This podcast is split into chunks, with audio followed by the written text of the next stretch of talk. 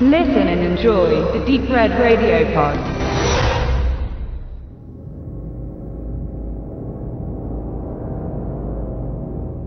Aliens, James Camerons rasante Fortsetzung von Ridley Scotts Erstling, spielt im erzählten Jahr 2179. Zwischen Teil 1 und Teil 2 sind demnach 57 Jahre vergangen. Camerons actionbetonte Fortsetzung bringt dabei die wichtigsten Weiterentwicklungen der gesamten Saga hervor, wodurch die Zukunft der Reihe als groß angelegtes Franchise gesichert wurde. Cameron arbeitete eng mit dem Produzentenduo David Geiler und Walter Hill, der als Regisseur seiner eigenen Filme noch bekannter ist, zusammen, sowie mit den ihm vertrauten Teampartnern. Neben Produzentin Gail Ann Hurd, The Terminator, mit der Cameron damals auch liiert war, fällt vor allem Stan Winston, The Terminator und Jurassic Park, mit seinem gesamten Effektstudio als Erschaffer der so berühmten Alien Queen auf, die gemäß einer eierlegenden Königin eines Insektenstaats für den Fortbestand der Monsterrasse verantwortlich erklärt wird. Neben der Fokussierung auf Technik leuchtet Cameron aber auch die Figurenpsychologie der Protagonistin weiter aus, wodurch Ripleys ganzes persönliches Dilemma als Einzelkämpferin innerhalb von der Gesellschaft vorgegebenen und moralisch denkwürdigen Entscheidungen deutlich wird. Sie selbst ist, zumindest psychologisch gesehen, bereits ein Alien, eine andere inmitten von fehlgeleiteten und unaufrichtigen. Gleichwohl wird sie am Schluss zum menschlichen Pendant der Königin stilisiert. Ripley gilt spätestens ab hier als überragende Actionheldin der Filmgeschichte, als zähe Führungsfrau mit Ausdauer, Herz und Verstand. Mit Aliens gelangte das Science-Fiction-Horror-Konzept endgültig zum populärkulturell unwiderruflichen und enorm publikumswirksamen Kinoopus. Der Begriff der Filmreihe war zwar längst geprägt, doch konnte Aliens als direkter Fortsetzer sowohl künstlerisch als auch medienhistorisch neue Maßstäbe setzen. Er war dabei einer der ersten Filme überhaupt, die als Director's Cut, nämlich im Jahr 1991, wiederveröffentlicht wurden und neben einer limitierten Zahl von erneuten Kinoaufführungen waren es vor allem die Home-Media-Veröffentlichungen auf Laserdisc und VHS damals, die von besonderer Bedeutung waren, da so die erweiterte Geschichte einem globalen Fankreis schnell zugänglich gemacht werden konnte und durch Mundpropaganda und Weiterverbreitung erneut Kultstatus erreichen konnte. In den erweiterten Szenen, insgesamt über 16 Minuten, erfährt der Zuschauer erstmals Ripleys Vornamen, ferner die Tatsache, dass sie eine Tochter hatte, die aufgrund von Ripleys Zeitkonservierung durch Hypothermie mittlerweile 57 Jahre älter wäre und schließlich aufgrund einer Krankheit bereits vor ihrer Mutter verstorben ist.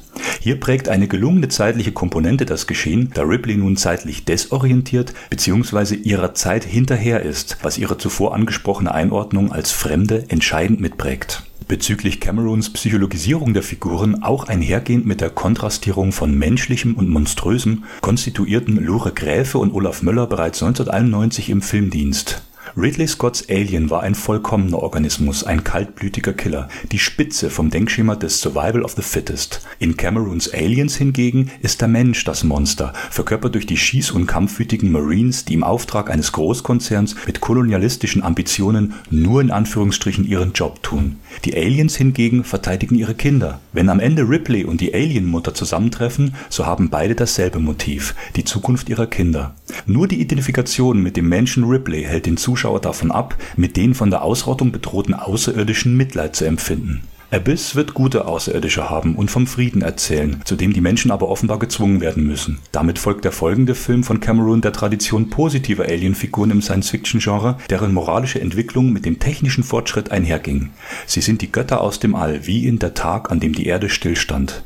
Zitiert aus Gräfe Möller, Das Zeitalter des Menschen, James Cameron und seine Filmwelt. An dieser Stelle muss auch der denkwürdige Ausspruch der kleinen Rebecca Newt genannt werden, jenes kleinen Waisenmädchens, das von den Marines und hier wieder von Ripley in einem trümmerhaften, isolierten Unterschlupf auf der Forschungsstation auf LV 426 gefunden wird. My mommy always said there were no monsters, no real ones, but there are.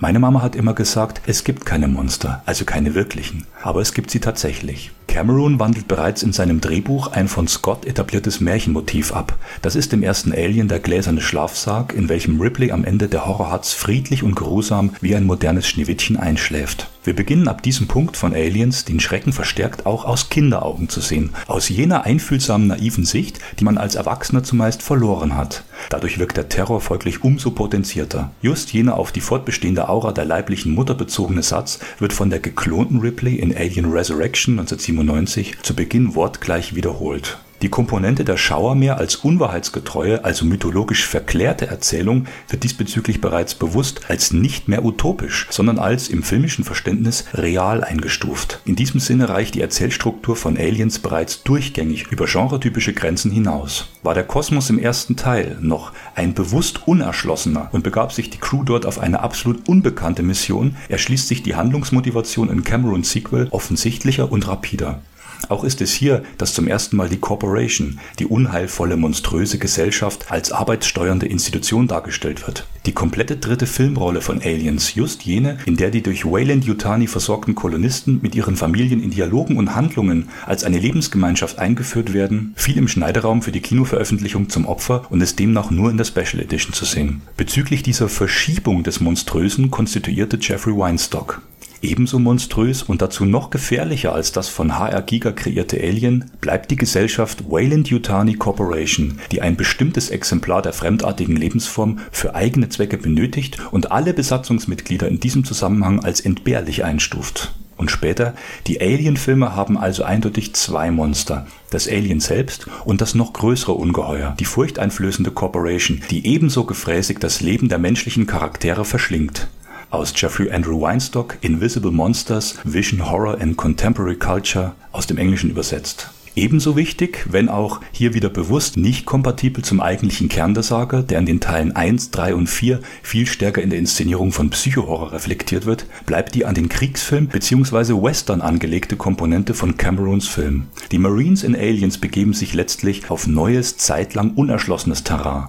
Sie erweitern im Namen der Corporation die räumliche Grenze zwischen unwirtlichem und potenziell urbarem Terrain. Die Frontier-Mythologie des Western steckt nicht nur im Detail. Nicht umsonst erinnert der damalige Untertitel des amerikanischen Plakats mit seinem Slogan This Time It's a War sowie die ganze Bunch of Marines Videoästhetik vermehrt an eine Weltraumversion von Robert Aldrichs Das dreckige Dutzend The Dirty Dozen von 1961, in dem ebenfalls eine Gruppe von Outlaws Söldner gleich neue Gebiete erschließt. Der gruppendynamische, selbstironische Witz, den Cameron seither immer auch gerne inszeniert, schien für einige dann auch nicht in jeder Minute zum Rest der Saga zu passen, die sich vorrangig auf Isolation und Entfremdung und weniger auf publikumswirksame Action konzentriert. Schließlich kann man die Frage stellen, ob Cameron überhaupt einen sinngleichen Ableger zu Scotts originalem Alien schaffen wollte oder vielmehr einen höchst aufwendig produzierten, man könnte sagen Fanfilm, der in jedem Teil seines Konstrukts dem Original huldigt, aber entschieden eigene Wege geht. Auffällig ist, wenn man Aliens heute wieder sieht, dass der Film gar keine ausufernden Actionsequenzen hat, wie man vielleicht noch verzerrt in Erinnerung hat. Auch Camerons actionbetonter zweiter Teil konzentriert sich vorrangig, gerade in den erweiterten Szenen der Special Edition, auf ruhige, figurenbezogene Szenen und wirkt aus heutiger Sehgewohnheit fast durchgängig wie ein psychologischer Horrorfilm und kaum als Actionfilm, auch wenn er für die damalige Kinoauswertung nachdrücklich als letzterer beworben wurde. Aliens bleibt in jedem Fall im erzählchronologischen Zusammenhang der gesamten Saga technisch und inszenatorisch prägend und auch sehr wichtig. Für viele gilt er bis heute gar als der unmittelbar gelungenste Teil, gleich nach dem Vorgänger.